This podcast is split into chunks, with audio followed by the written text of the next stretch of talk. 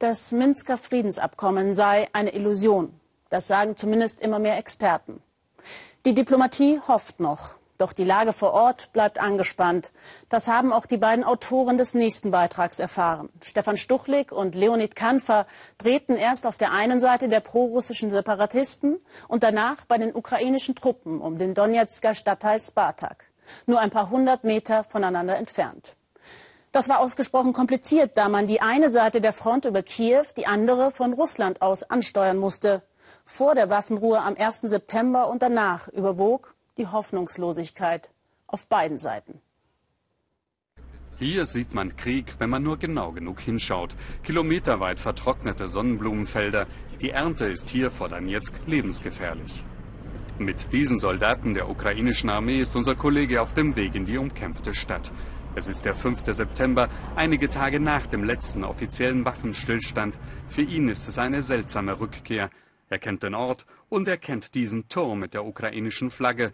Vor ein paar Tagen wäre er 150 Meter weiter in der gegnerischen Stellung fast umgekommen.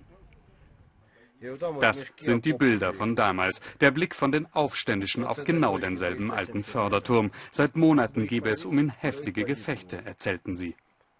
Was ist denn eigentlich mit dem Friedensabkommen von Minsk? fragte der Kollege damals. Gucken Sie mal unser Dach an, ist die Antwort. Da sehen Sie das Minsker Friedensabkommen. Donetsk ist mittlerweile von Schützengräben durchzogen. Seit zehn Monaten Stellungskrieg. Kaum Raumgewinn für eine der beiden Seiten. Fernsehpause. So sah der Alltag an der Donetsker Front aus. Sie hier kämpfen eigentlich für die Unabhängigkeit vom ukrainischen Staat. Aber von den großen Zielen wollte hier keiner mehr etwas wissen. Das ist Politik. Politik ist ein schmutziges Geschäft. Ich bin Kämpfer und kein Politiker. Das heißt, fragt unser Kollege, du kämpfst nur für deine Jungs. Ich kämpfe nur für meine Jungs und für ihre Stadt. Das ist auch meine Stadt. Dann Schusswechsel. Ein Kämpfer geht seelenruhig spazieren, ich bin das gewöhnt, sagt er. Die Aufnahmen wurden am 23. August 2015 gemacht, an einem Tag, an dem die OSZE rund um Donetsk weiter abnehmende Kampfhandlungen verzeichnete.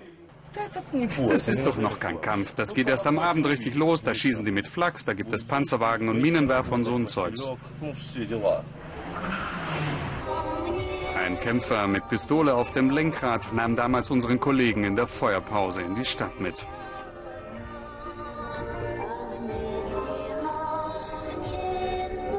Im Niemandsland leben tatsächlich noch Menschen, die sich weigern, ihre Heimat zu verlassen. Sie müssen sich selbst versorgen.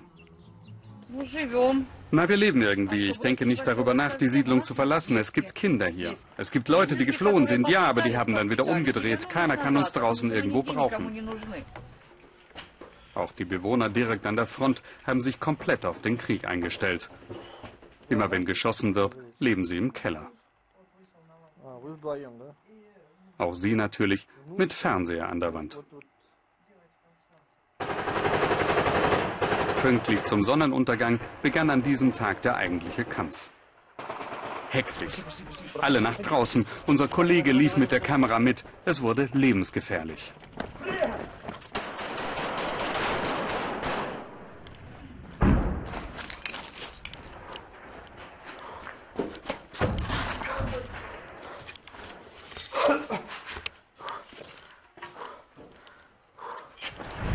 Der Kollege flüchtete zurück in den Keller.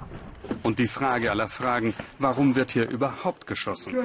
Warum die schießen, die haben nichts anderes zu tun, denen ist langweilig oder die haben eine Show abgezogen. Am 5. September ist unser Kollege also dann bei denen, die sich angeblich langweilen. Essensausgabe bei den Ukrainern. Es sieht alles gleich aus. Unheimlich gleich. Sogar der Fatalismus ist ähnlich. Eigentlich musst du hier jeden Tag Geburtstag feiern, aber du spürst nichts mehr. Sogar die Wunden spürst du nicht mehr. Jeder ist hier schon getroffen worden, zwei oder dreimal. Wie oft du? Zweimal. Und wieder versucht der Kollege im Auto näher an die Stadt zu kommen. Es ist Waffenstillstand, eigentlich ungefährlich. Eigentlich. Oh, der hat direkt auf uns gezielt. Ein Sniper. Pech für den, wir waren schon zu weit. Abbruch des Versuches, rein in den Schützengraben. Es wird wieder ruhig. Am Ende begleitet der Kollege die ukrainische Abendpatrouille. Möglicherweise dieselben Leute, die vor Tagen auf ihn geschossen haben. Es würde jetzt schon weniger gekämpft, sagen sie. Wenn es hier mal ruhig ist, macht mich das völlig nervös. Wir haben gelernt, dass nach so einem Waffenstillstand es umso schlimmer wieder losgeht. Gnade uns Gott. Solange geschossen wird wie jeden Abend, ist das einfacher.